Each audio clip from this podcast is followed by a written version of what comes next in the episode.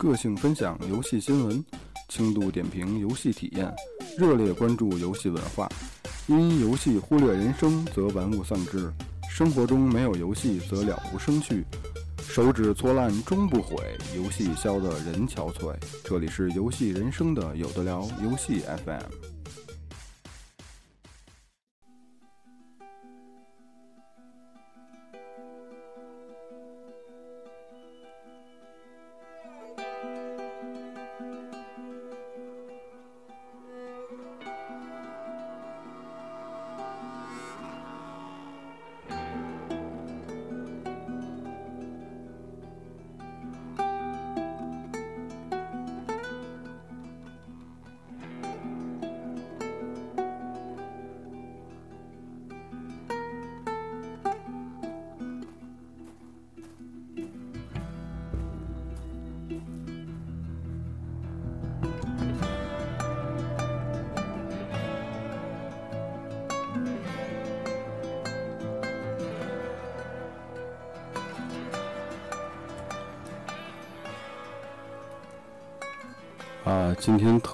把这个片头音乐放的特别的长，因为特别的好听。对啊，对，今天呢，咱们给大家聊一聊《The Last of Us》这个游戏的专题。呃，在此之前呢，先介绍一下今天在直播间的朋友，我是今天主持人肥皂，然后来，呃，大家好，我是精灵。呃，还有我们的北美前锋特派员跟大家打个招呼。Hello，大家好，好，我是有造。哈哈哈。呃，好长时间没有在游戏 FM 里边听到这个呃北美特派员的声音了，所以今天也是特别的开心。呃，是是是，我也特激动。对，因为只有这种超白金大作能把北美特派员再蹬回来，对，要不然北美特派员估计都不想再录游戏 FM 了。对，北美特派员 PS 真真不是真不是 真不是这么回事儿，真是真是接力大主播说的对，真是肥皂你最近又变了啊，变得我们难以捕捉到你的节目了。我一直特想上您的这个节目，呃，终于让我逮到一回了，感谢您的安排，谢谢。哇塞，鼓掌鼓掌！啊啊啊！呃，今天呢，呃，节目结构大概是这样安排，就是先呃聊一下这个游戏相关的一些呃玩法、系统、嗯。操作，嗯。呃一些周边的东西，然后呢，可能开始聊一些剧情。呃，聊剧情的时候呢，会给大家呃做一些小小的，就是呃警告吧，就是可能会有剧透，到时候等开始聊剧情的时候，还没说一声，对对，提前说一声，就还没玩的或者刚开始玩的，大家都得注意一下啊，到时候别那个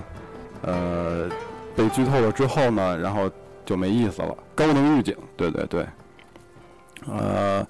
呃，废话不多说呢，咱们就直接进入今天的咱们的这个主题吧。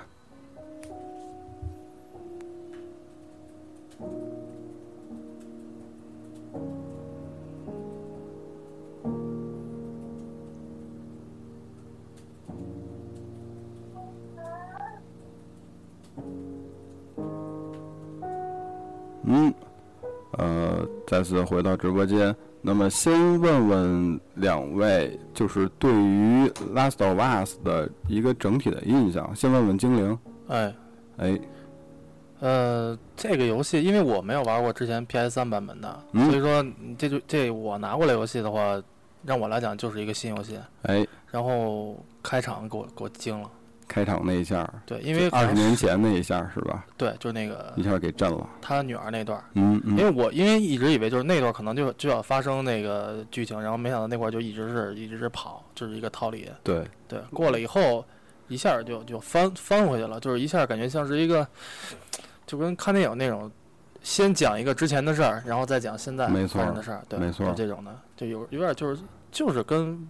玩电影嘛，电影对差不多的那种感觉。对啊，呃，那有藏呢？有藏的整体印象？啊，我觉得其实我们每一个去讲这个游戏，先要讲一下，呃，就自己玩这个游戏的一些前提背景。我大概了解精灵的情况了，精灵的情况是跟 PS 4呃入的 PS 四的这个高清重制版，没错对，他来讲就是个新的游戏。那我我要恭喜精灵，因为他应该是在没有太多剧透，和这个提前酝酿的情况下，当然他肯定有知道说别人说有这么一个大作在 PS 三版上出现，对吧，精灵？对对对，没错。啊，我我觉得这样玩是一个特别好的体验，所以其实我也建议说，咱们的听友如果马上就有机会像精灵这么去玩这个游戏的话，其实今天节目可以放到你玩完这个游戏之后再没错，呃再去了解。我我，包括网上也有好多朋友说我暂时也玩不到这个游戏，我就先在优酷上把它看一遍。嗯，我觉得这其实是一个特别得不偿失的一个做法。对，就是呃，哪怕你有最近半年有希望、有计划能玩到这个游戏的话，你都不要先去在什么优酷上把它看一遍，这么。这么去去了解这个剧情，没错，它会冲淡第一第一次你玩这个游戏的一个新鲜度。没错，我的玩法的情况是，呃呃，离开北，这时间还真是离开北京前，我记得特别清楚。有藏应该是敌台做了，对，有藏应该是直播间现在咱仨最早把这个游戏玩通关的。我印象中是最早。对对对，嗯。是，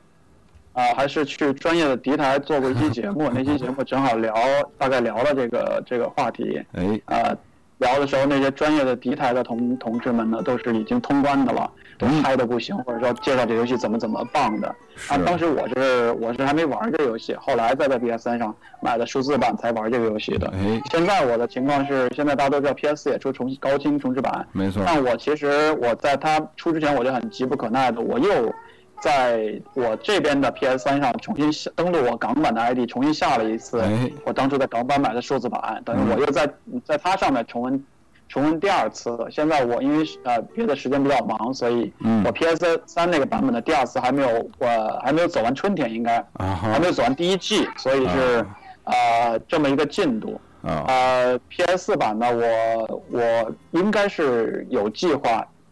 就是。呃，走完了 PS 三这版本的二周目之后，我再去重新下一次 PS 四版嗯购买，并且再走一次，这是我的这个进度。呃，这个游戏简单说就是怎么说呢？我觉得没法特别简单的说，它就是太牛逼的一个游戏了。对。啊，我在微博上的那句话，我觉得可以来描述，就是啊，在有这个游戏存在的前提下，PS 四卖多少钱都是合适的。没错。这么高评价。对，因为呃。这个游戏得过多少奖呢？我在这儿就不做赘述了。反正呢，它是一个现象级的作品。呃，在它 PS 三版出的时候，IGN 呢就给了满分的评价。对。呃，而且。呃，按理说出高清版是一个炒冷饭的一个行为。对。但是呢，我打开 PS 的时候，看好友列表里一串儿全都是 The Last of Us Remastered 的，都在玩这个。一样，我这边也是同样的情况。对。所以呢，就由此可见，这个游戏带给我们的震撼和它本身的魅力。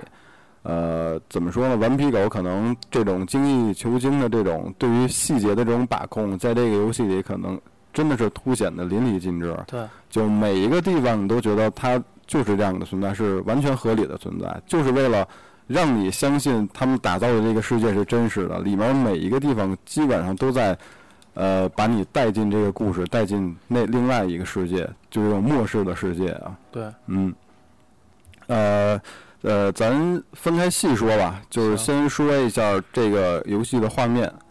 我稍微不雅的不雅的提一下那个，嗯，问一下我们节目的主播哈，哎，这个肥皂玩的情况到底是怎样？好像刚才没有介绍啊。啊，我啊，我肯定作为非常专业的这个主播，对吧？肯定是呃，在 PS 上已经通关了，对，是那个 DLC，对，来干嘛不说呀？搞得我以为你还没玩。儿。玩了玩了，要不玩敢聊吗？是吧？作为这么专业的节目，啊，这么专业的主播，是吧？哎，我我我剧透一点啊！我有一次我有一次跟肥皂 party，然后我听他那边游戏声音就是听啊啊，这个对对对，这接下来细说，为什么会出现这样的声音啊？嗯，好，呃，还是先说说这游戏的小画面，就它的这个，我觉得它这个场景的规模啊，呃，包括它的这个景深，包括它多边形的这个数量。呃，真的是把我给震惊了。就是 PS 三版的游戏，因为我没玩，但是 PS 四版的这个确实把我给震惊了。嗯，反正就是比较复杂吧。就是环境环境的话，做的更凸显真实。没错，最关键的是顽皮狗，它对于一年四季四个季节变换的表现，牛逼俩字儿。对啊，对。有让对。我不知道你说到这个四季，我因为我其实。跟你们俩比，我有一个缺陷，就是我还没玩到这个 PS 版，是在我计划当中，哎，当然会玩。但是你说到四季，真的给我的印象特别深，尤其是冬季开始的时候，没我又剧透了啊，这又是节目还没玩之前，可能要小心一点，高能一下。就嗯，冬季开始的时候太震撼，没错，就是大家也知道，其实一年春夏秋冬里边，确实也是冬季会造成一些季节的，包括落雪的一些变化哈，对降雪的一些变化，对。本来就是最大区别的一个季节。对，呃，然后呢，在剧情上的这个游戏，当冬季发生的时候，确实也发生了特别大的一个改变，导致，呃玩家拿着手柄的时候，带给你的心理层面的这种变化是，不仅仅是说画面当中变成了一个冬季的场景而已，没错，真的，真的，呃，我又要查远了，说就是它也有一丝让我回忆起我心目当中另外一个非常优秀的游戏，就是 ICO，啊、是一个牵手类游戏，就是没有没有语言，哎没，有看得懂的对白，没有升级系统的这么一个游戏。那个游戏也是，也是大家知道 ICO 这个游戏通关之后，二周目是可以怎样？有个小的噱头是那个你牵手的那个女生呢，不再是一个自由 AI 了，不是电脑 AI 了，而是你的二 P 手柄可以操作的。啊、这个时候我还我我也是跟我媳妇艾丽刘一块儿又通了一次二周目，所以嗯。冬季带来的感觉就是因为你的操作的直接说吧，操作角色的变化，这个时候带给你一个心理层面的很震撼的感觉，就是，呃，大叔对萝莉的那个感情啊，好像在你的这个角度又实现了双重的，所以一个机会，你也可以从萝莉的角度去表达一些东西，或者说走一下这个游戏的流程。在冬季到来的时候对，，真的会给你很大的震撼啊就！到了情感的另外一个层面嘛。对，对，然后呃，而且这个游戏在画面表现上，而且我觉得它做的很成功的一点是人物的这个表情和动作的捕捉。呃嗯，真的就像精灵说的一样，它是一部电影，有的时候会让你忘记这是一个游戏。嗯，对，因为特别是这个在重置版的时候，大叔的胡茬儿就啊如此之清晰，对对 对，会让你忘记这是一个游戏，它是一部电影。对只能这么说。然后到时候大家可以细心的去体会一下。呃，而且精灵告诉我了一个，那会儿玩的时候告诉我了一个方法，因为 PS 四重置版是六十帧每秒，对，呃，你可以还可以切换回 PS 三的三十帧。对，它是固定啊固定模式是六十帧，然后你可以往回调，然后你想感受那个画面可以调过去。对，大家到时候可以自行进行一下对比，看看到底有多大的改变啊。呃，因为这个最直观的感受才是最真实的嘛。然后还有一个最有意思的是，它提供了一个拍照的功能。嗯，一方面也是嗯索尼呃顽顽皮狗这边是为了炫炫技嘛，是吧？炫技能、炫自己的制作技术，呃，但是它这个拍照功能确实非常的有意思，然后也有很多玩家呃拿各种各样的照片，然后传到这个社交网络上，大家一起分享，也是特别有意思。而且在直播之前，还有我台听友在微博上留言说，要不咱们也弄一个《Last of Us》的拍照大赛，呃，酝酿一下，酝酿一下啊，学学敌台啊，跟风啊，啊，是敌台已经做了是吗？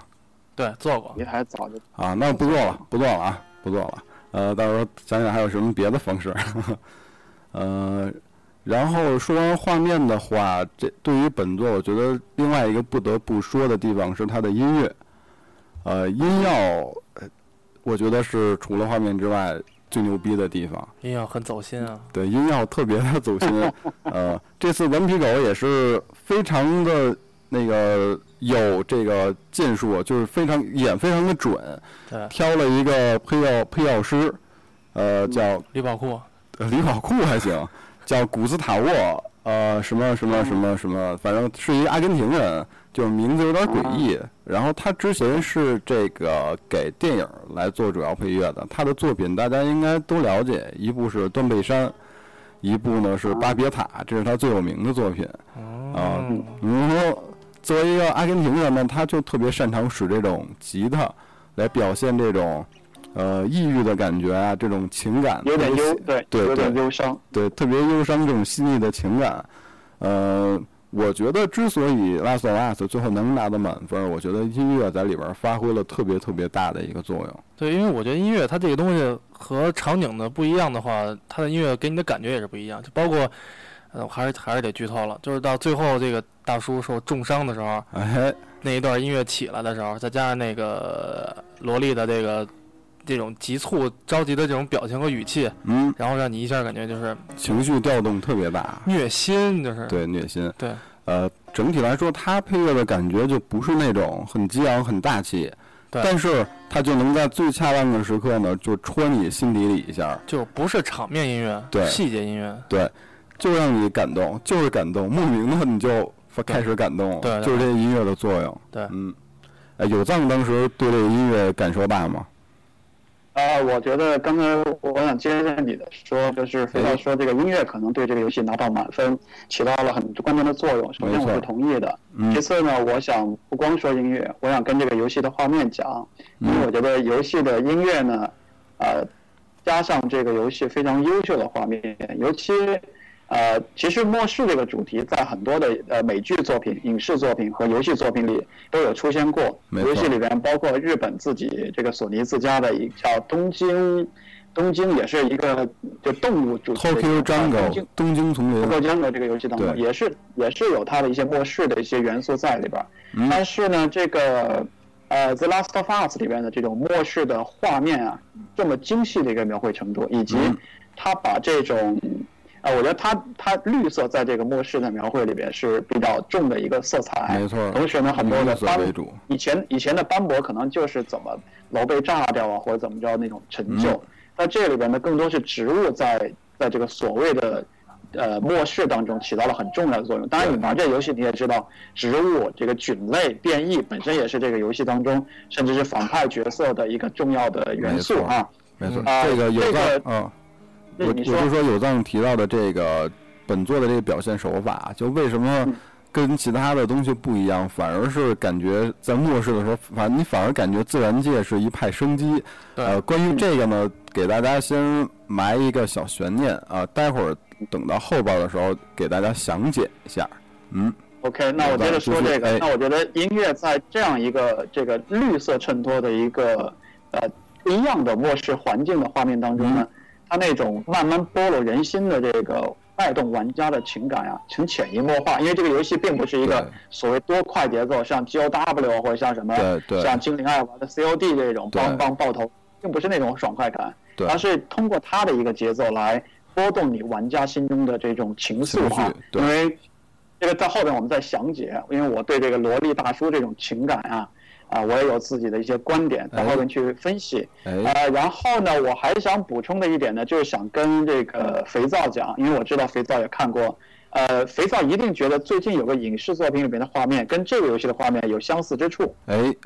星球崛起是吗？没错，没错，我我前两天在电影院一看我就惊了，我。嗯、无论是预告片儿还是看这个电影的正片儿《星球崛起二》里边，很多的这个它里其实它也是讲末世哈，是讲人类衰败的一段历史，没错，没错，呃未来的一段历史，很多的场景跟这个游戏的很像跟这游戏里边的太像了，。因为他们两个想表达的一些主题思想有共通之处。嗯，呃，咱待会儿聊聊啊。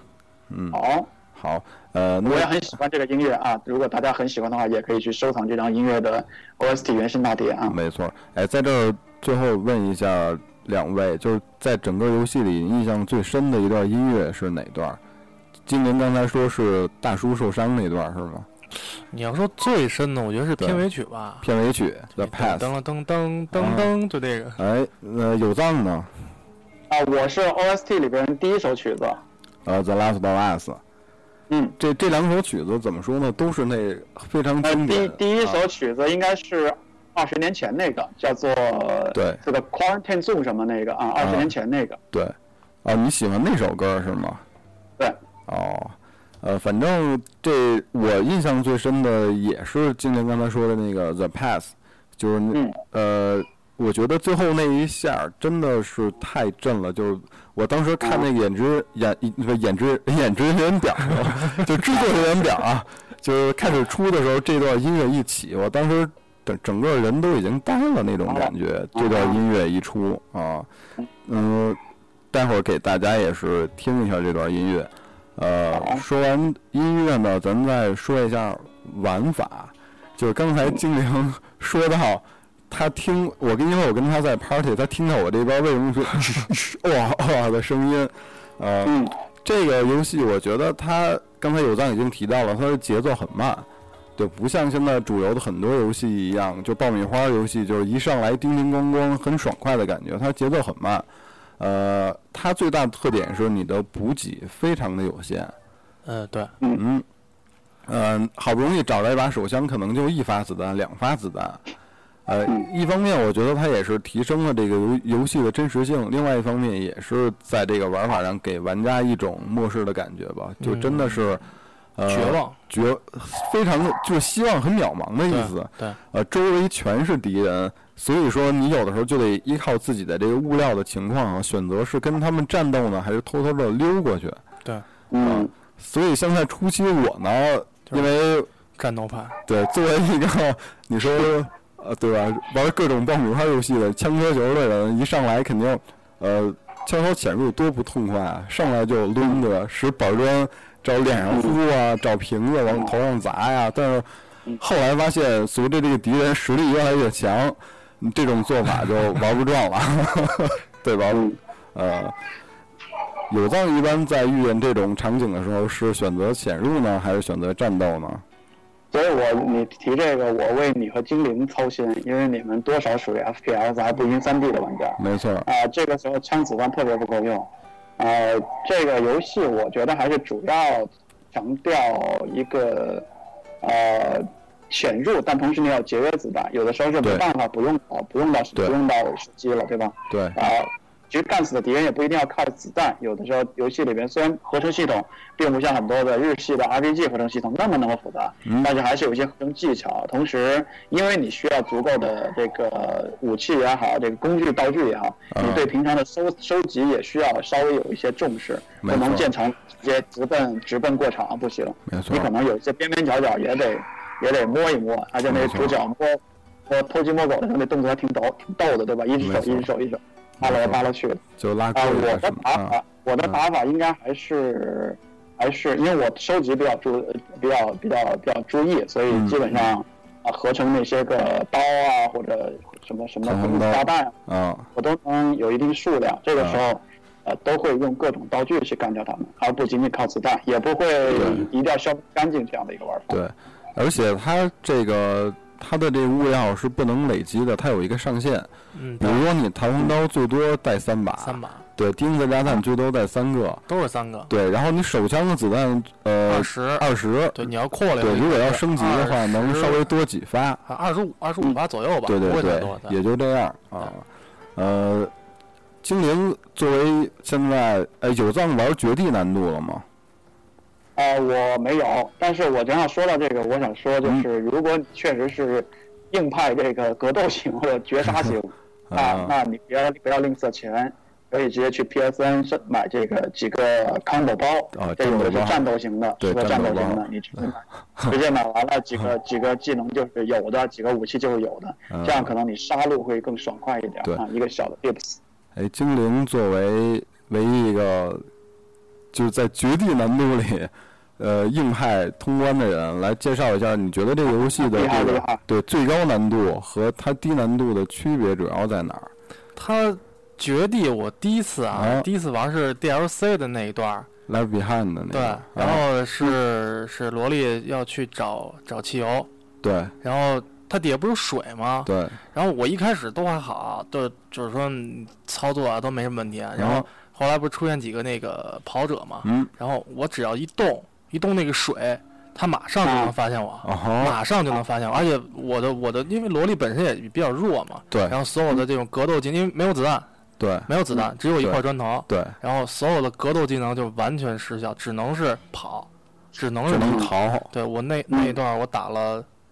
不下十遍吧，啊然后，一个是敌就是敌人的 AI 配置会异常的变态，特别敏感，太敏感了。啊因为我普通难度的话，一般遇见那样的，你就是蹲走趟几步，他是不会发现你，除非你一直走一直走一直走，他才能发现你。对，因为那个嗯是在普通难度的那个里边的话，他你是趟水，他是不会听见的。对对对，但是你这嗯绝地，你一趟水，马上他就他就有反应。哎嘿，那关于这个物料呢，是不是更稀缺、更少？物料里边的话，嗯，反正就是好多东西都是在特别隐藏的地方，啊然后而且那个就是就就那个叫光感度，就那个亮度，它会降低。哎，是吧？就可见你的可见度也会受到影响。就除非你玩过，你玩过，你知道这能这个有东西，对，对然后你就你就看一眼。但是如果你要没有玩过，这东西你很可能就就过去了，就吓一跳。对，就下去，就过过去以后，错过了。对，错过了以后你你就没有了。而且啊这个里边有很多东西你错过了以后，比如说，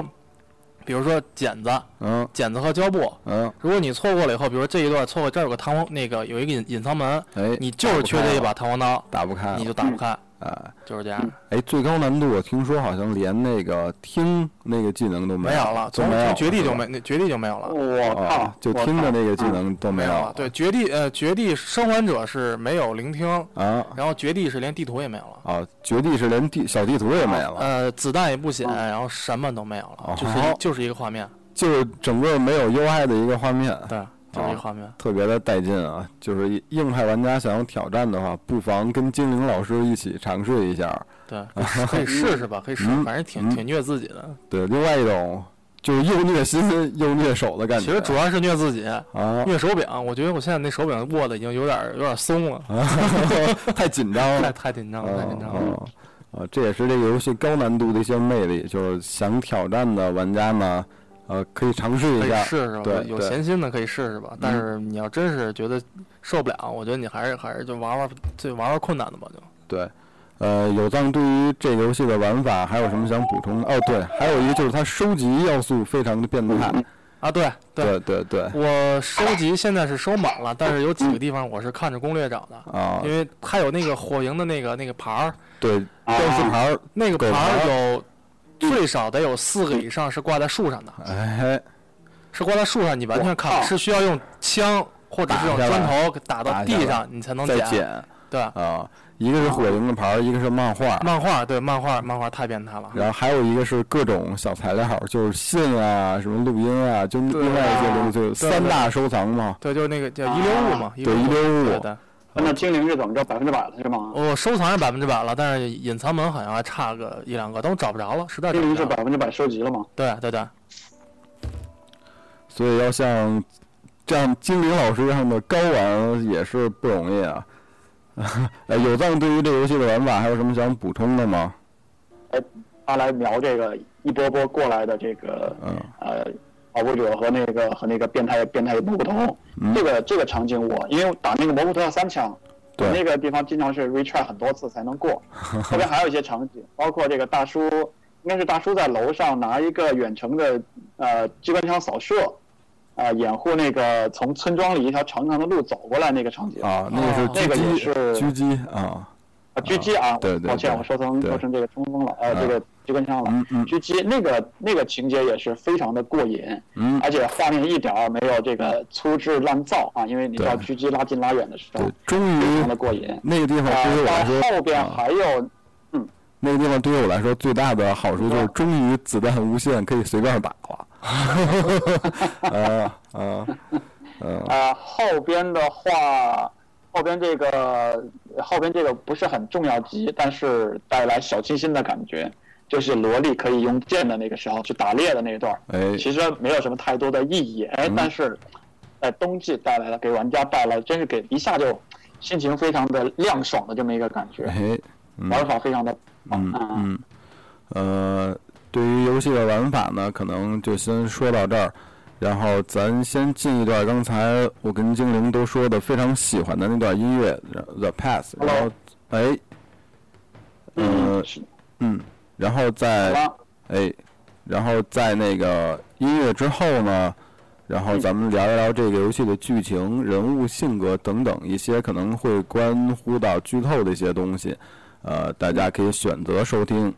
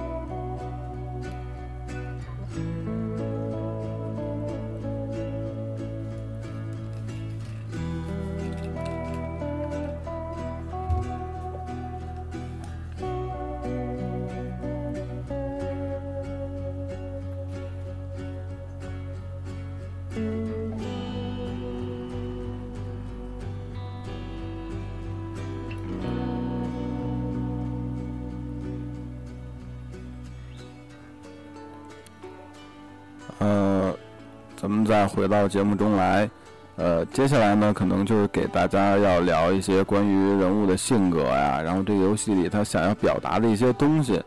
呃，难免呢会牵扯到剧透，所以大家可以选择收听。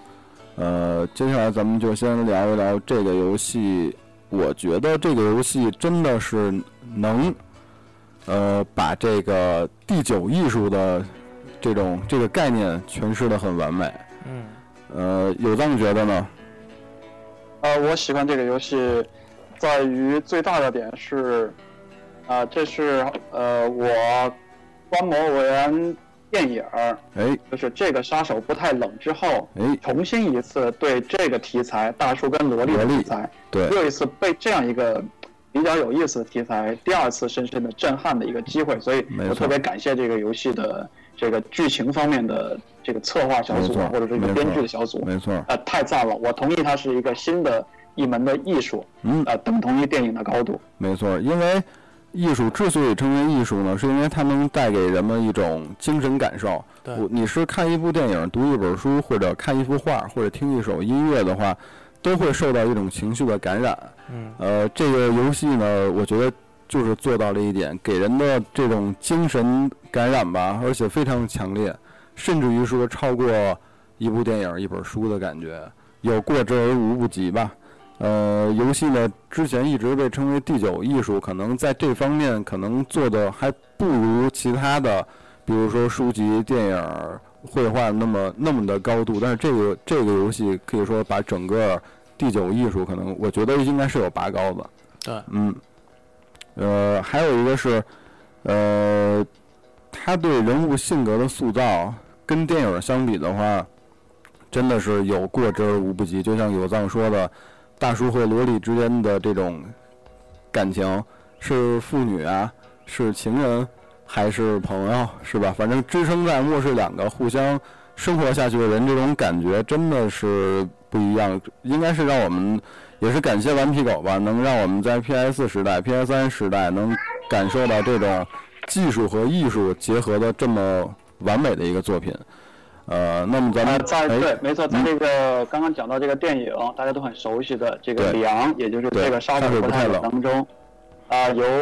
当到现在也是这个呃女女星当中的非常优秀的呃这个这个明星了。没错，呃，娜塔莉·波特曼演的饰演的这个小姑娘，当年有一些经典的镜头或者说人设，让大家记住了这个小姑娘。哎，呃，比如说小孩儿明明是个小孩儿，没有发育的小孩儿，对吧？哎总是向往着成变成成年的女人，没错总，是向往着能跟这个杀手利用成为同等的大人之间的，甚至是情侣之间的关系。没错，总是这个小人说大人的话，小孩说大人的话，没错，总是通过爆粗口来体现自己已经是个成人等等。这些在同样的这个游戏当中，对你在艾莉的身上也是可以感受到的。对，更何况对于我这个玩家来说，我的媳妇儿的英文名本来本来就叫艾莉，名对吧？啊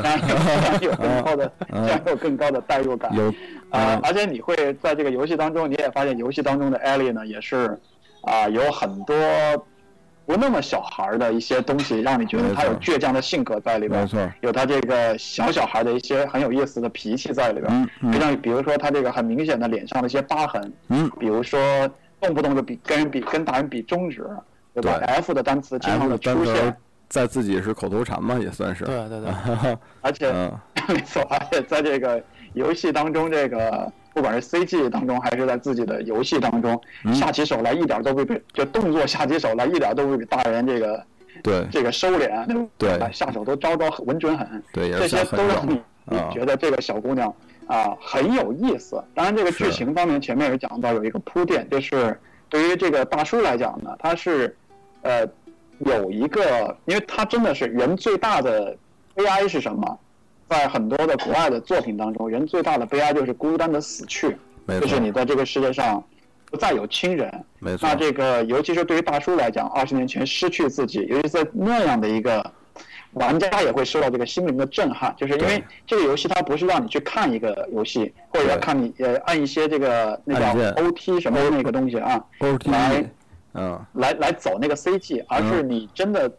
OTE 来走这个剧情，而是你嗯。真真的很强的带入你来操作这个剧情。你可，能通过这个序章的剧情，你自己都感受到一份呃丧女之痛。然后呢，当出现这个艾莉这个角色在在这个游戏前期出现之后，你似乎也觉得好像好像我就是个大叔，我就在这个这个姑娘身上找到了一份这个说不清道不明，但是真的有一种很神秘的牵扯着你俩之间命运的一种关联在里边儿。这个时候，这种浪迹天涯啊。呃，真的是又再一次和我刚刚说到的这个杀手不太冷里边形成了某种非常默契的契合，让玩家真的是欲罢不能。而且这个作品怎么表现的这么好，我就不理解了啊，嗯，真是太棒了。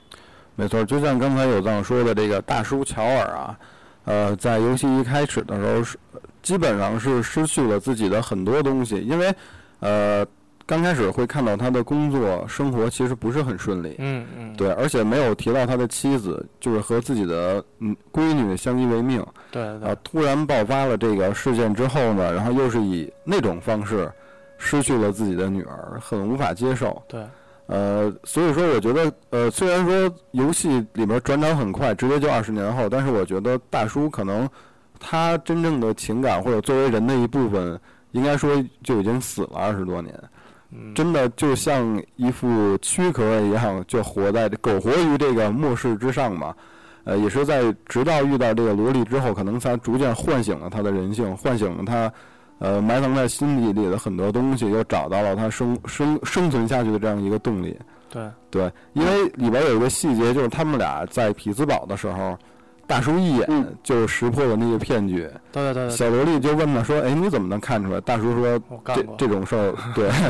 对，所以可以看嗯。嗯，所以就看得出来，实际上大叔呃在遇见小萝莉之前，呃，这个状态和遇见他之后的这个状态真的是不一样，所以感觉就像，因为呃，最明显的代入就是玩家一直在控制乔尔，就大叔这个角色嘛，嗯也是在带动你的情绪，不断的在感染，嗯，不断的在变化，就怎么样跟一个人建立了一个经历了一些很复杂的事情之后，建立了一个很深的羁绊的这种过程。对对对，嗯，因为因为这个这大叔这块二十年的话，我觉得就用咱们有一句话就是好死不如赖活着嘛，对就先先这么过着。对。然后后来是因为就其其实他这种巧遇啊，这种其实他也不愿意。一开始他特别不愿意去去去帮这个马马灵马马林对这去运这个人，对，因为刚开始小萝莉对于他来说只是一个 cargo，只是一个货物，对对对对。对。然后说我们为什么要冒危险去那么远的地方给他扔那儿？而且当他发现小萝莉实际上啊，这要剧透了啊，就发现小萝莉胳膊上实际上有咬痕的时候，嗯，他那一刻就很紧张，对对吧？就是我觉得，如果是真正的一个完全陌生的人，而且当时没有人阻止他的话，他一枪把小萝莉崩了也说不定啊、嗯，那种那种感觉啊。嗯，呃，刚才有藏也提到了这个艾莉，呃，是游戏里的艾莉啊。呃，嗯其实我乍一眼就是看到这个艾莉的时候，可能她对于玩家来说，因为肯定算不上一个美女。第一，她发育还没有完全，她没有长大。呃，第二呢，他实在太像艾伦佩这了。之前那个没长大，那没长大吗？呃，之前我们新闻里也报道过，就是艾伦佩着就是很不满顽皮狗，就把艾丽设计的这么像他，没跟他打招呼，呃呃，对，但是呢，就是你经过这个游游戏的进程的这个推进呢，你就发现，真的是，嗯，怎么说呢，就设身处地的，好像你就变成那个大叔，就一直在担心小萝莉的这个情况到底怎么样，就感觉就是真正的有一种变成自己的就是亲人的那种感觉吧。就这个小萝莉性格说虽然很犟，呃，但但是就是那种感觉真的很棒。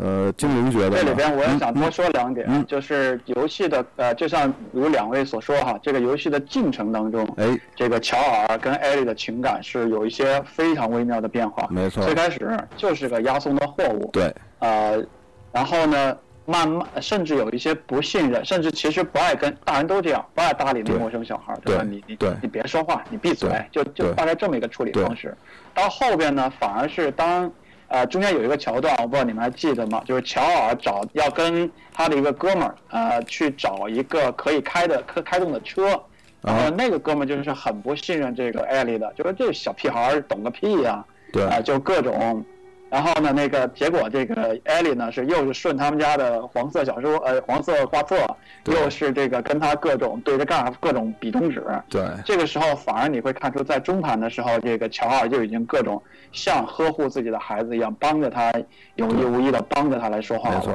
呃，另外一个很重要的推进他们的情感，对玩家来讲的是中间很多的操作，呃，游戏的场景设计是有两者的帮助和交互的。对，才能有一些谜题需要两者互相帮助才能解开，才能推动流程。对，就像生化里面曾经的第四座，嗯这个里昂带着这个 Ashley 两个人去 啊逃出逃出的时候，很多人是对 Ashley 可能女生的身体更容易爬过一些小地方啊，更容易跑到门对对面给你开个门啊。对，这个乔尔跟艾莉也是一样，就相互的这种帮忙、相互的帮助操作，也让玩家说啊，这是因为我让他去帮我，或者他让我去帮他，没错这样形成了这个两个角色当中不可这个越来越紧密的一个关系。对这也是为你就能够通过你的手柄的操作传达感受到说，啊，他们俩的情感的这个增进，不光是看剧情，而是我玩这个游戏带来的。没错。其实中间很多细节，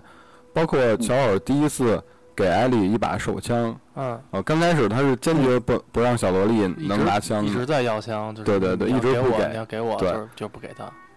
第一次把枪给他，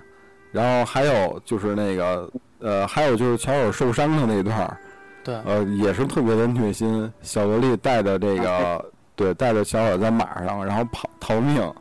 呃，包括呃，最后乔尔醒了之后，发现小萝莉不在身边，还是着急啊，对，就是慌了，对。不顾自己身上那么重的伤，抄着家伙就往外跑，对就直接就慌了那种感觉。所以，嗯呃，这也是刚才为什么我说那个，就是冬天那一章我玩的真的特别虐心，就有一种累觉不爱的感觉，就是不敢轻易尝试那张，就根本就就正应了里边儿，呃，大卫说的那句话：“The winter is cruel”，就这个冬天太残酷了，真的，嗯 真的是那种感觉。呃，然后最后他们两个人，你看，呃，羁绊建立到最后吧，也是为了这个结局做了非常非常多的铺垫。对，没错。呃，嗯，其实你翻过来说，这里边出现的儿童的话，就是幼儿那小孩的话，应该是是有三个人，对吧？对对对，一个一个是艾莉，然后一个是叫 Sarah，呃，就是萨利还是 Sarah 就《蓝对皮汉》的里边，他那个小黑人的女友那个是叫嗯。Molly 吧？哦，Molly，对，应该是叫啊 Molly。啊然后还有之前那个他他他女儿，应该算是应该四个人了，对对对，他女儿，再加上最后一个那小黑孩儿，Sam，Sam 的兄弟，那小傻啊。傻缺那小黑孩儿。其实你看这四个人里边，我觉得就是阿里和那个应该是叫 Molly，应该没记错，应该是叫 Molly。然后他们嗯他们两个人就有点偏于偏于大人化这种的。对早熟，对，早熟就是受于这种生活所迫，或者说是这种环境所迫，然后让自己强迫自己没错，要要去，比如说掌握一些技能啊，或者是比如说弄一些电啊、开枪啊这些非儿童要掌握的这种技能，这些这些时候。。对对，而且你你看这个。艾丽的口头语除了这个 F word 以外，经常就是说说 “oh man”，就是这种的，就是特别嗯。黑人或者是这种美式这种，就是贫民窟这种。对 对对，对这种 他很少很少说这种说，比如 “oh my god” 这这种嗯。这种都全都是什么都是 “oh man”，就是是就是这种语气语气词，所以说，还是看出来，就是艾莉和和这个叫叫 Molly 的这个人，两个人之间就是还是环境所迫吧。没错，就是明显区别于，就是刚开始可能是那个大叔的女儿和后边遇见的那个黑人小兄弟，对。就两个人在遇见这种情况的时候，都是那种非常慌，对慌、惊慌失措，就不知道该怎么办，就得依靠这个别人。对。但是他们俩就确实是感觉不太一样，嗯，呃，然后咱们再说完了这个大叔和萝莉的两个人物的主要性格，呃，其实可以说一说游戏里其他的一些，就是这游戏我觉得它很重的笔墨表现了，就是在这种末世极端环境之下，就是把人性恶阴暗的一面对，就表现得非常的赤裸裸。反派嘛。对反派，呃，匹兹堡的这那群 hunter 就匪帮，呃，就是把死人绑在自己的车前面，然后在大街上，然后非常变态那种感觉，就人已经整个是病态了。对。对，包括后面后来在冬天遇见这个 David，就表面看起来慈眉善目的一个大叔，吃人嘛，对对，实际上是一个食人魔，对，就更加的可怕。这个人物，而且让我想起了，就是之前看美剧就《行尸走肉》里边有一个 governor，就总督，总督，就感觉特别像，就两个人都是一群人的首领，就是这个小镇上有男有女，而且有小孩儿，看起来特别正常。对，我觉得那 David 可能更像总督，他有有一个有一个群体，有房子，对，然后有有人出去找补给，有人做饭，然后有妇女这种的，没错。但是实际上，在这种表面看起来这种美好之下，实际上是非常阴暗的这种罪恶。就是谁都打谁的小算盘嘛。对，呃，就像那个呃，就是那个 David 后来说了一个，就是 We kill to survive，就人在这种末世环境之下已经没有了人性，就就像 animal，就像野兽一样的那种感觉。就我们为了生存下去，就把其他的幸存者都都杀掉，或者为了杀戮而生存的这种感觉。呃，这个也是刚才就回到为什么有赞刚才说，呃，这游戏里表现的末世场景就是自然，就植物非常的旺盛，呃，包括最后他们俩到盐湖城之后，发现长颈鹿啊等等一些动物在城市里边儿生活的非常之和谐，对，呃，包括《星球崛起》也是，我觉得它是表现了这个制作者对于呃人类文明的一种反思，就是对人类文明的地地位，可能大家都觉得可能说是人类是这个星球的主宰，就可能如果没有人类文明、没有人类社会的话，这个星球可能无法正常运转。但是在这个游戏里边，它就是对这种情况进行了反思，就没有了人类文明，没有了人类社会，就自然 不需要这些东西。对依然可以很旺盛，而且它有可能是自然的一个平衡，就是人类文明衰败了之后，其他的你看这些动物、植物更加的茂盛，自然更加的和谐，然后一派绿色，就是风景比人类社会新生头还美。其实你说嗯刚才肥皂讲这个，就是就是这个总督这块也好啊，或者匪帮这块也好，哎其实有时候我玩到这儿，我在想，嗯、你说他这个名字叫 The The Last of Us，那对它的含义，你要从这游戏上来看的话，可能比如说是是一场病变，或者说一场灾难、有丧尸这种的。对。但是你玩到最后，是不是就像就是这种人性这种，其实是我们自己杀了自己，没错把，我们我们自己杀完以后相互厮杀，然后最后就剩下我们俩了。对，其实就是还是那种主题，就是人类毁掉了自己。对，包括《星球崛起》里边儿，就是那个猩猩也说了一句话，就是人类最终毁掉了他们自己。对对对嗯对。嗯，是这种感觉。有藏对于这块儿有什么看法吗？啊，对，具体哪块儿啊？你说这个就是就是关于人性阴暗的这些表现，整个游戏这块儿啊，呃，我对这块儿的，我对这块儿的看法，我没有领悟太深的。你们刚刚说的这种所谓的人类自己毁灭掉自己，或者哎这个 The Last of Us 究竟的含义是什么？哎，啊、但我觉得里边讲到末世里边，不同的人在不同的处境，那种人性的自私的东西，我觉得他是讲了很多。比如说各自要维护自己的利益，对，包括刚刚讲的那个 Bill，就是乔乔的 Joe 的这个朋友，哎，是因为欠了他一个人情，但对。Bill 其实其实本质是一个很好的人，对，嗯。呃，他愿意去还这个还这个乔的这个的 Joy 的这个人情，然后才才经历千辛万苦，说跑到那个那个另外一头去拿这个汽车的发动机。，对。而且这里边当然还有这个分线的剧情，就是，啊、我不知道我当时理解的对不对啊？Bill 应该应该不是一个呃普通的异性恋啊，他应该是有他的一个基友，当然这个基友最后上吊自杀了。我不知道我对不对啊？如果我说的不对的话，可以纠正。应该是叫那 Frank 那个人吧？对，反正拿你可以去看一下。拿他遗书那段也特别坑爹，大家有可能拿到漏掉这个遗物，因为你看到 Bill 会把他的这个扔书揉成一团扔了，你还得再捡一次，才算你真正拿着。对对对啊，啊，你可以去翻一下，我不知道我这个对不对，这是我自己可能前两天看了看了一下，具体 看了一下那些呃文档，因为 Bill 在他的那个基友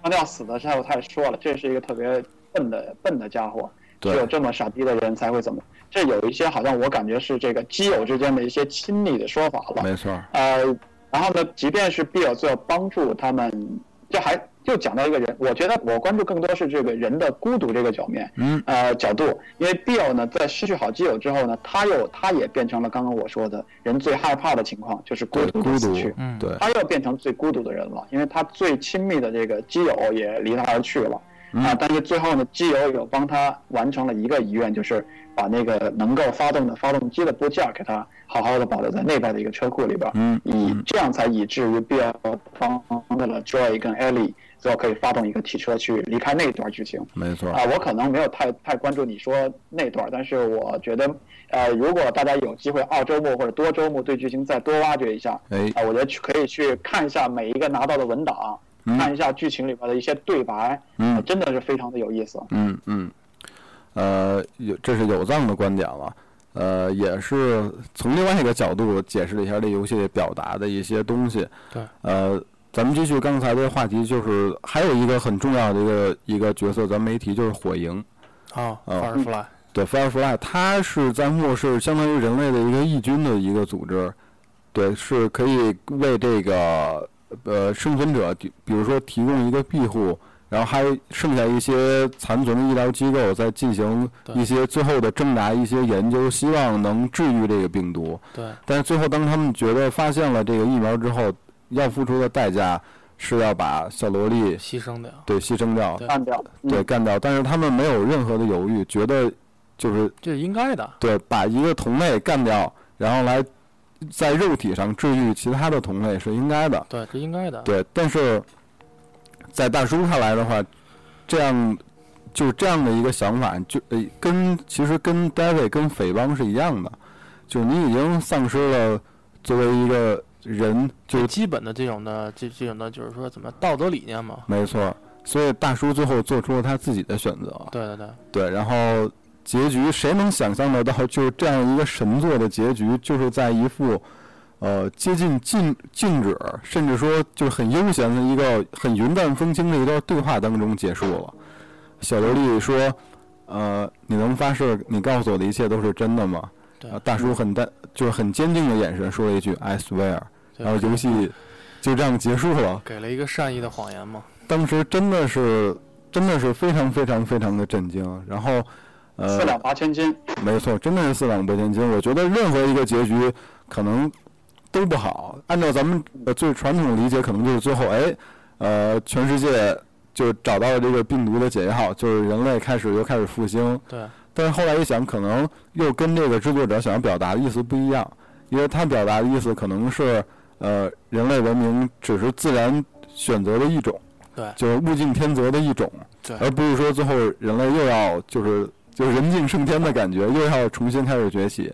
后来想想，这种结局实际上是最合理的一个东西了。可以给你一个，其实第一是可以给一个遐想，第二是也可以给给他续作，可以往下做很多东西吧，因为没错它毕竟是站在一个类似于是一个瀑布的一个一个一个河流的一个地方，下面是好多房子嘛。没错，他他之前还说到说我们要回家，嗯，但是他这个回家嗯不知道以后说是你是要回一个新的家，还是要嗯呃回德州？没错，也没提。对，没有提。对，对因为这个，我对这个结局的理解是这样，因为刚才跟有藏也聊了，然后咱们也说了，就是在末世的情况之下，就遇到的所有人基本上都是，呃，自私自利的，就是无人无义嘛，就是为了自己的生存不惜一切代价，就是让自己活下去。但是相反，就是纵观整个的剧情的话，呃，人类之间真正的那种真实的内心的情感交流，除了大叔跟萝莉之外，好像就没有。嗯，少，对呃，可能可能在 Bill 这块儿可能有一点儿，因为对就是说嗯咱们俩还有之前之前 Tess 什么的，应该可能也都有一些，但是没有他们俩这么就大叔跟萝莉之间这么强烈。对呃，所以最后也是不难理解为什么大叔本着就直接这样，就感觉无法理解，嗯，就很多人可能觉得无法理解的这样一种状态，就结局有这种行为举动，我觉得之前经过这么长的铺垫是可以理解的了，就是这是一个很正常的一个选择。就是如果放做你的话，如果说是你的闺女要被人弄死，然后谁都作为一个父亲，肯定谁都不干，一种保护，一种而且内心的牵绊那么深了，已经，对，嗯，因为毕竟走过了春夏秋冬春嘛，对春夏秋冬，对，然后春夏秋冬春夏秋冬嘛春季，春季开始，冬天结束，然后他再受了那么那么重的伤，没错，然后你想钢筋穿孔，钢筋穿孔了，这都是穿透了。是啊，这么重的伤，然后流这么多血，然后小小萝莉费了这么大劲，冒着被总督玩死的这种风险，是为了救大叔，对为了救大叔。找抗生素，对啊，对。本来打了一头鹿，然后用一头鹿换两支抗生素，就，是不惜一切代价在救他。然后没错，反过来，这个大叔醒了以后，然后他知道这些事儿以后，他也会更加的会不惜一切的去去救这个去救艾莉嘛，对吧？对，而且大叔之前跟艾莉做过很多成就，哦呃，承诺，成就承诺，承诺，你忘了他最后一定会这件事结束之后就带你去想去的地方，对带你回家什么的，就不会丢下你一个人。对，就之前已经做过这么多铺垫了，所以整个剧情大概的一个走向，应该是玩家心里也应该是有个数了。哎，但是你你有没有嗯。想过，如果这游戏改一下，你觉得会会不会？就是比如说嗯，改到要做实验的时候，哎，然后你可以选择，就是你你以艾莉的角度可以选择，就是是否、嗯。是否要进行啊实验，是是还是否，然啊后两个支线啊，这样分支出来。哎，这个实际上我觉得在游戏里边，它之前如果你关注一直关注他们俩之间对话的话，就人物情绪的变化，你可以看出来艾莉是乐意还是不乐意。就他们俩到盐湖城之后，就艾莉之前本来是一个非常乐观、对，非常开朗的人，那到盐湖城之后，他就变得心事重有重，点犹豫了，对，吧也不说笑话了，对。就一个人就是感觉心里一定是有事儿，而且大叔也问他了，你心里是有什么事儿？对。呃，感觉是经过了整个这一路的旅程，最后好不容易走到了终点，就是小萝莉自己心里也不确定，而且有一个细节是他给大叔讲了自己的一个梦，就是他梦见坐飞机的那对坐飞机，然后飞机失事了，当他走进那个驾驾驶室的时候，发现一个人都没有，然后他就来操控这架飞机，但是飞机最后还是坠毁了。实际上梦的话，这其实就是一个隐喻，整个飞机我觉得应该就是隐喻成就整个现在这个人类的世界。你是周公解梦了吗？对周公解梦，然后回去特意搜了一下，就这个飞机呢，可能就隐喻了就是现在人类的一个世界。然后小萝莉，她最后就是这个责重任要落在她的肩上，就不让人类的一个世界整个全都崩坏，她要把这架飞机拉起来。但是小萝莉最后做的梦是飞机还是还是坠毁了，所以她也不确定，犹豫自己到底能不能拯救这个世界。她实际上她的想法是自己就是想去一呃一个呃怎么说呢，就可能比较隐秘的一个地方，就跟大叔当一个普通人度过隐居了就那对隐居就那种感觉。对他之他们俩到盐湖城之后的对话非常有意思，所以大家一定要特别留意。如果你之前一直被这个游戏呃紧张的这种节奏或者情绪呃吸引的，没太注意他们俩这个对话的话，就是到盐湖城之后一定要留意他们俩的每一句对话。对，其实这个嗯时候到后边，其实他犹豫的话，可能也是有一点，就是比如说，艾莉有一点舍不得大叔，没错，他就怕，比如说我到了这个 Firefly 以后，然后他们要对我怎么样的话，我我以后可能就再也见不到你了。就是对就是，包括经过冬天的这种这种情感以后，其实更是没错有点舍不得，有点像家人了那种。对，就他们俩的情感应该是在冬天之后就达到了一个高潮吧。对，就小萝莉之前也在跟大叔说：“你不许丢下我一个人，然后就走。对。对因为包括你在酒店那块儿，因为我我一直不是反复在跟你强调说，说你在酒店在掉落以后，对，那块儿挺挺挺那个，就是挺虐心的压压迫压压抑对，就碰那个巨无霸那块儿。嗯，然后我就跟你，他不是那个电梯上就说说你不要丢下我一个人，然后哎大叔说我会的，我我一定会上去找你的，你等着，你别你别跑。对对就你就在那儿等我。对，就这么一句话。对，呃，有藏对这个结局有自己的什么想法和感想吗？呃，我的角度肯定跟你们俩不一样，哎，跟你们俩不一样的地方呢，就是因为我是一个父亲，没错，呃，当了父亲之后呢，我其实，呃，可能更多的会明白一些，或者说能体会一些，一个，一个一个长辈和一个未成年的低你一辈的这个，这个这种异性之间的感觉，真的哎，非常的微妙，非常的错，呃，我觉得它创造了人类的另外一种游离于亲情与爱情之间的第三类情感。哎，啊、这种情感呢，你你可以去试想，你想，这个萝莉对于乔伊来讲，嗯，她既不是自己的，她不是自己的家人，对，不是自己的啊亲生女儿，她也不可啊能是自己的情侣，没错也，，不可能是自己的情侣，不，无论是无论是肉欲上的这个这个呃年龄上的、生理上的，他们俩都不都不应该或者说不可能成为啊、平等的情侣关系，对吧？没错，所以我觉得它是游离于亲情、友情和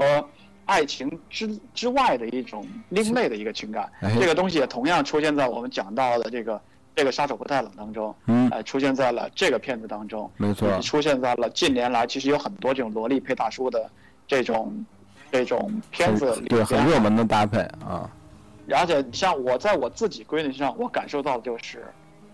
她是那么的可爱。哎，其实男性有一种很主流的情感，就是对可爱的女性，嗯往往会马上，呃，转变为这个喜爱、嗯喜欢，嗯，呃，甚至高于喜爱、喜欢，甚至可能去幻想你们应该是奔跑在草原当中，对吧？丧，呃，这个红红尘怎么着来的啊？就那种，对就悲伤爱情的远方的那种感觉。但是人生当中总有一些啊幼齿级的女性，她跟你不可能成为啊这个驰骋在爱情的海洋当中那样的关系。没错那，这个时候，她就成为一份微妙的关系。哎我觉得这种关系最后转化的方向就是什么？就是一个让观看者很热血、嗯很，心情很被波动的另外一种另外一个词汇，对就，是保护，就是保护，守护，就是你成你成为他的保护者，你成为他的守护神。对，你你你不能要求更多的，你其实也你你也不想要求更多的，嗯你也不能要求更多的。嗯那此时你能干什么呢？你你也不能说我爱你，你也不能说我我我只是看护你，我只是运送你，都不是。对，最后就是一份责任性的、毫无怨言的、没有任何求回报的一份保护。对没错而这这种在比如说父亲跟女儿，这是有这还有亲情义务的一个保护。没错那，回到这个作品当中呢，他们俩没有亲情关系，没错这，是一份偶遇，这是一份偶遇呢，虽然没有亲情关系，一个做作为一个保障的这个底子，但是呢，反而更加尤呃油发的一个珍贵了，因为他们就是人人海当中嘛，对吧？茫茫人海当中，只不过因为买了一张 CD，只不过因为多看了你一眼，就成为了在这个乱世，在这个末世当中的一份我超级不可这个坚不可摧的一种关系，包括你你玩完整个剧情，你也知道，呃，Joy 对这个 Ellie 到底做了怎样的，他自己的性格有怎样的改变，没他对，这个 Ellie 的看法有怎样的改变，没错。他，为了 Joy，他们去数数他杀了多少人，对吧？没错，等等等等的，对，啊、我觉得这真的是这个角度，我可能感受的更多一点。我觉得这也是这个，我也很佩服这个游戏，就在于它能打动很多人的心，包括打动可能呃像我这种初为人父，慢慢的对嗯。一个很幼稚的、嗯。可爱的小呃雌性的小精灵或者小天使嗯。的那种另类情感，嗯。我觉得它解释了很多，而且让男性产生了一种玩家，我觉得玩家可能在玩这个游戏当中，除了游戏带来的亢奋跟兴奋之外，哎，可能也从这种里边得到了一些从未体尝体验过的一些叫情愫也好，叫感受也好。哎，这个游戏真的有带给你一些别的，不管是岛国的动作片儿也好，还是文艺片儿也好，嗯带给你不了的一种一种对玩玩游戏的一个体验。我觉得这是它非常伟大的地方。没错，就尤其是刚才有藏说那块儿，感受最深的就是最后在医院里里那块儿，最后那个呃火银的那个女头目，就已经在央就是跪求，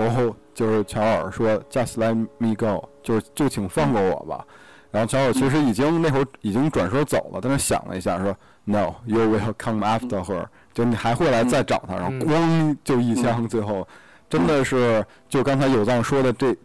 就整个这一段儿，我觉得浓缩在这一个片段里，真的是情感宣泄的特别厉害。对，嗯嗯，嗯就这种感情吧，就是宁可说，就是人类最后就就剩我们俩了，就即将走向终焉，这些我都不管，就是我只希望能守护我爱的人，就是我跟他之间的情感。虽然说整个那个整个世界里是一片绿帽，就是很非常绿色的感觉，但实际上是人性的荒漠。比较黑暗。对对对对，呃，就是说最后可能，呃，这个制作者想表达的意思就是，人类在末世的救赎呢，它不是这种医学上肉肉体上的救赎，对，对，而是，呃，最终两个人找回了这种人情精，神上对精神上就是找回了这种人情味儿的这种感觉。对对他觉得这应该是人类在这种末世区别于其他动物、区别于感染者最大的一个地方。如果没有了这些东西的话，人可能就不能再被称之为就是人了。就是其实人还是嗯。需要感情，没错就是，需要一些亲情也好，感情也好，在这里边儿就说说说到嗯你要这么说，其实呃，可能大叔可能觉得马马林这种呢有一点儿，比，如啊对你有点嗯欺骗我，因为当初最早你看最早说的他不是不是这样说的，对，对吧？所以说他觉得包括这一路发生的事儿也好，包括最后看到 Firefly 最后最终是个什么样的状态，没错，所以说他也也是有点儿比较失望，就是你骗了我了，那尤其那种时候我就得弄死你。你说大叔被枪托凿晕之后醒来，第一件事就是说，呃，艾丽怎么样？对对对对，就一直在找说艾丽到底在哪儿，因为他之前溺水了，对，是所以就特别因为艾丽不会游泳，对有一个细节就一直不会游泳，就特别担心说，呃，他在哪儿？对，然后一醒来之后立马就找他，然后当听说说整个这个手术的办法方案是什么样的时候，就已经急了。但是这个马林就是说那个不行，为了就是人类的未来，这个必须得进行。然后然后用一个武装警卫把他押走，但是最后大叔为了对拯救就守护自己心底里最后这一块儿绿洲吧，可以说是对对不惜 不惜一切代价，对不惜一切代价，真的是这样。最后那块儿，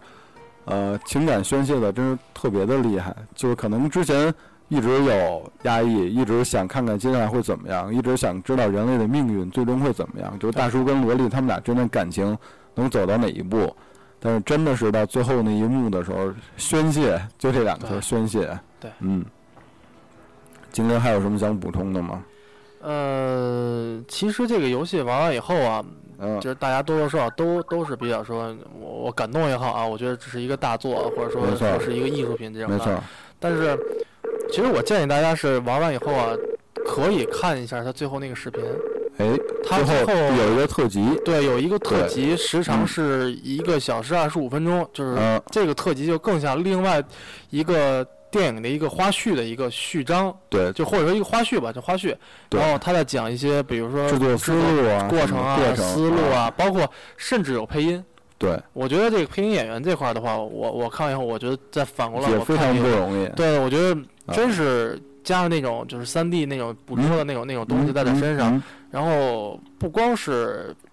语气，还得嗯有表情，因为你想什么都没有，两个人就就跟干那种说。对干说那种的，然后包括就是讲 David 和和艾丽这块，他们在在烤火，然后哎 David 说说我我的人全都被被一个疯子和一个小女孩弄死了，对然后这个时候艾丽不是应该是拿枪吗？对，然后视频里边这个人也也得要做上拿枪这样的，哎，对，所以说这个视频建议大家看一看，因为可能嗯对这游戏有更好的一个理解。对对，那也是给大家一个小建议，就是在通关之后呢，就是打开这个游戏的特点，对里边会有一段制作花絮的视频，啊，大家可以看一下，可能能帮助你从另外一些方面来理解这个游戏，从制作层面上制。作层面，对对。嗯嗯嗯是嗯。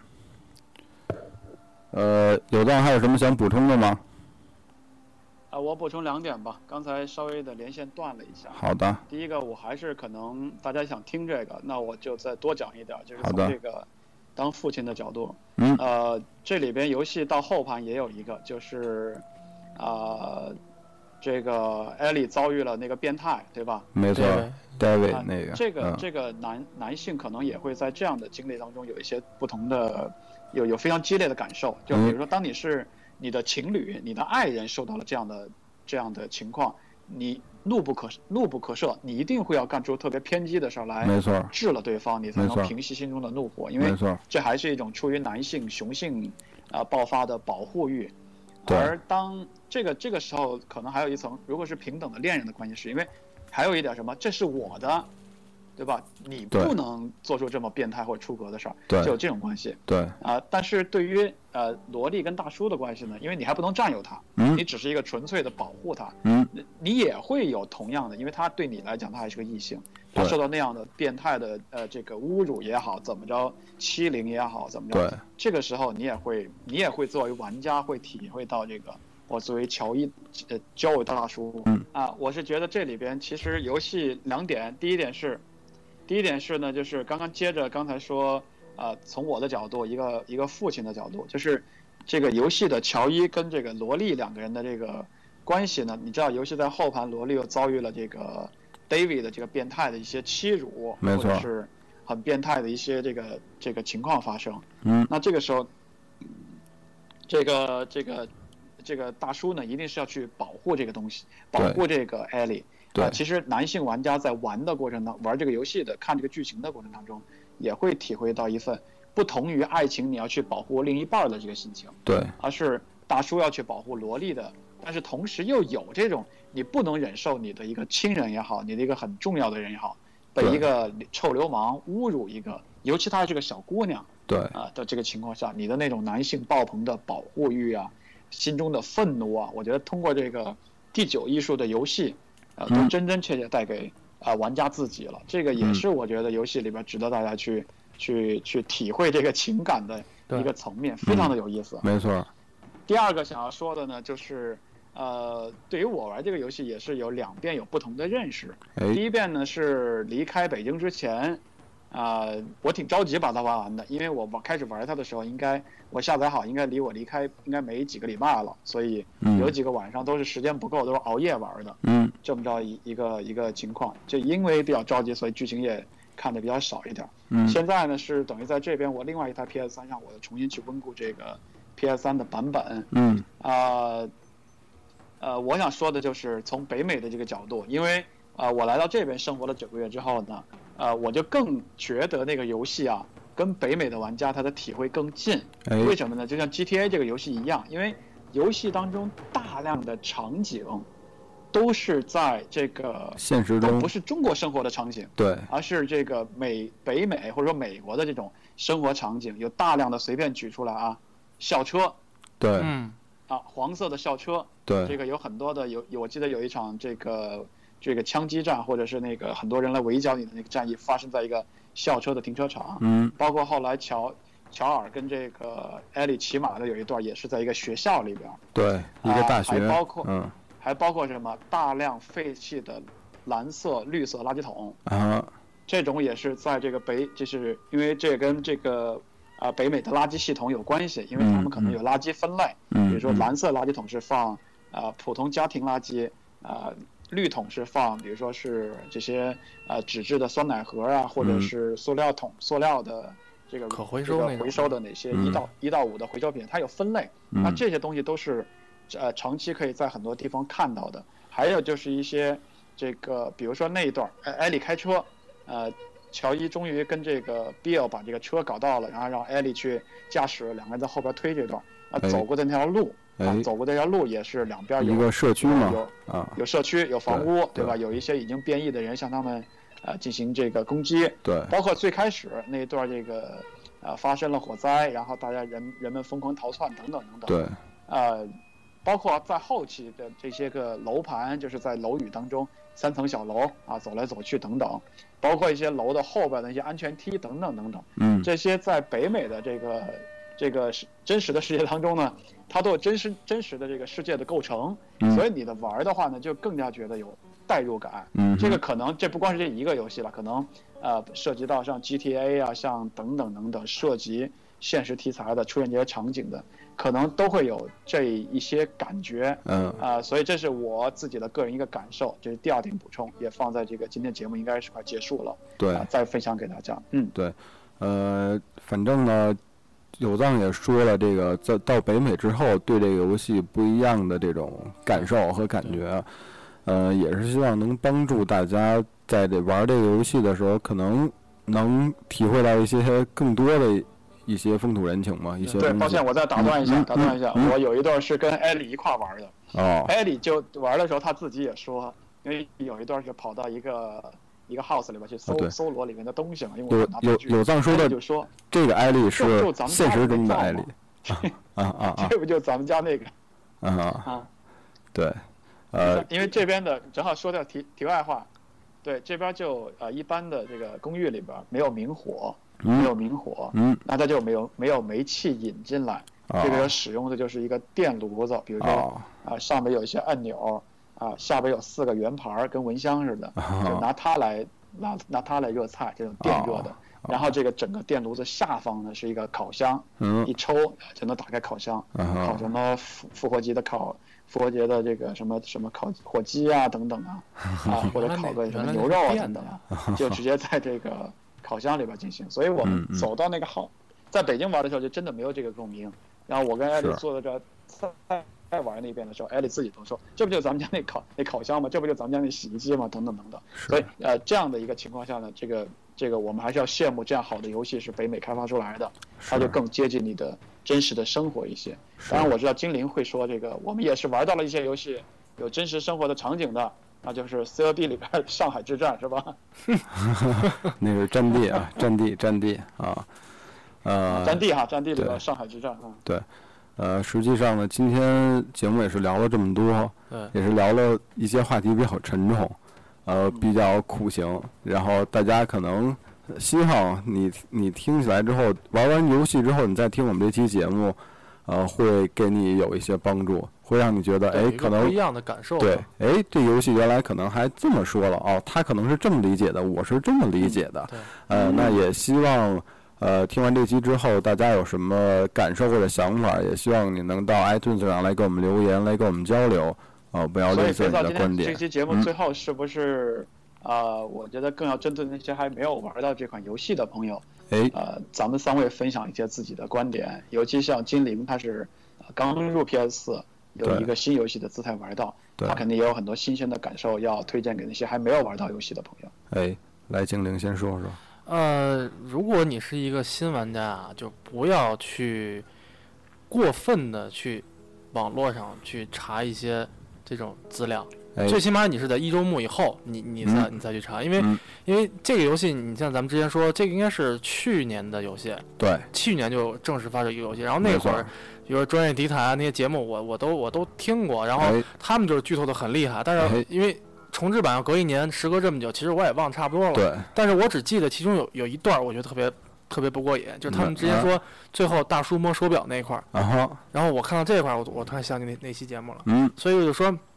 因为今年现在 PS 的话有很多重置版的游戏，比如说《生化危机》啊，比如说那个《超凡双生》这种的游戏，它都会重置。对，但是说，如果你玩过了，那么这这就还好。如果说你要没玩过，像我这种，就是可能原来是另外一个阵营，然后转转到另外一个阵营，没错。转到 PS 这的话，我觉得还是要先去体验这个游戏，然后再说去，比如说找东西啊，说确实找不着了，找东西你你翻一翻看一看，对，一周目的话，大家还是体验这个剧情和流程，对。先不要过于的去纠结怎么刷他的奖杯，对。怎么收集他的东西，先体验这个游戏带给你精神上的一些感受，带给你的一些情感，然后再去对体验可能这个游戏本身的一些东西，就呃收集啊也好，网站啊也好，对，因为你玩的是游戏嘛，不是奖杯嘛，因为大家没有必要说去要攀比，说我我跟我的好友谁谁奖没多，谁奖没少，或者这种。对其实对感受到到位了，我觉得就就嗯最好。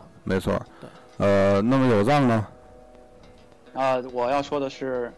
有这个《Last of Us》的高清重制版的前提下哎，PS 四卖多少钱都不算贵。哎，又是这个观点，很赞啊。呃，就这一句是吗？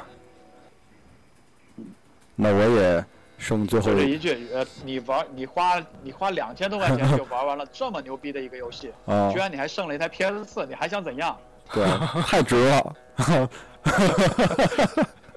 啊，呃，那么我我也是剩最后一句了，就是我想说的是，呃，最后呢，呃，男主角这个 Joe 用一句呃云淡风轻的 I swear，呃，用一种善意的谎言吧，独自承担了一种很沉重的这种相互守护的这种责任。对。呃，承担了这份承诺，呃，那么我想说，之前无论是多么，对，多么坚强的一个人，或者多泪点多么高的一个人吧，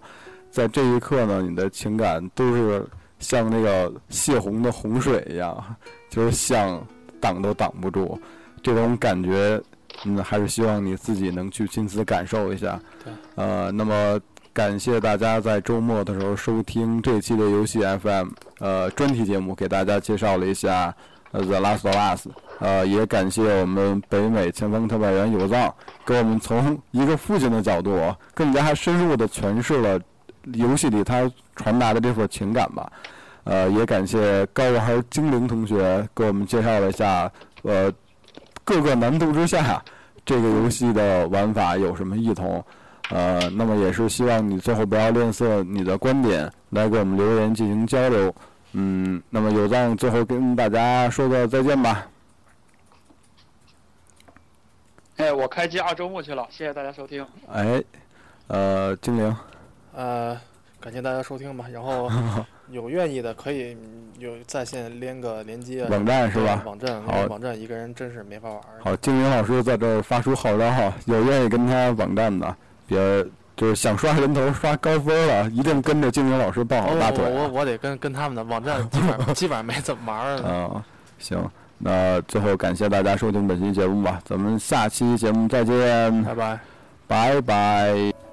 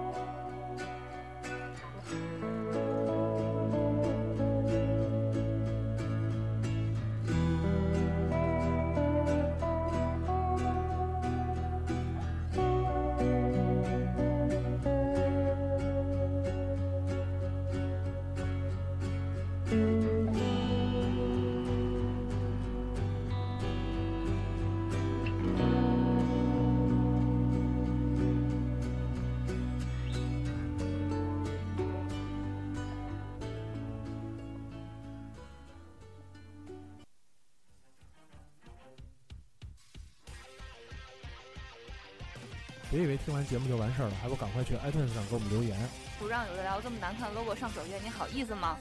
你们的建议我们会心虚接受，坚决不改。做播客就不能顾虑太多，我们没有投资，也没有众筹。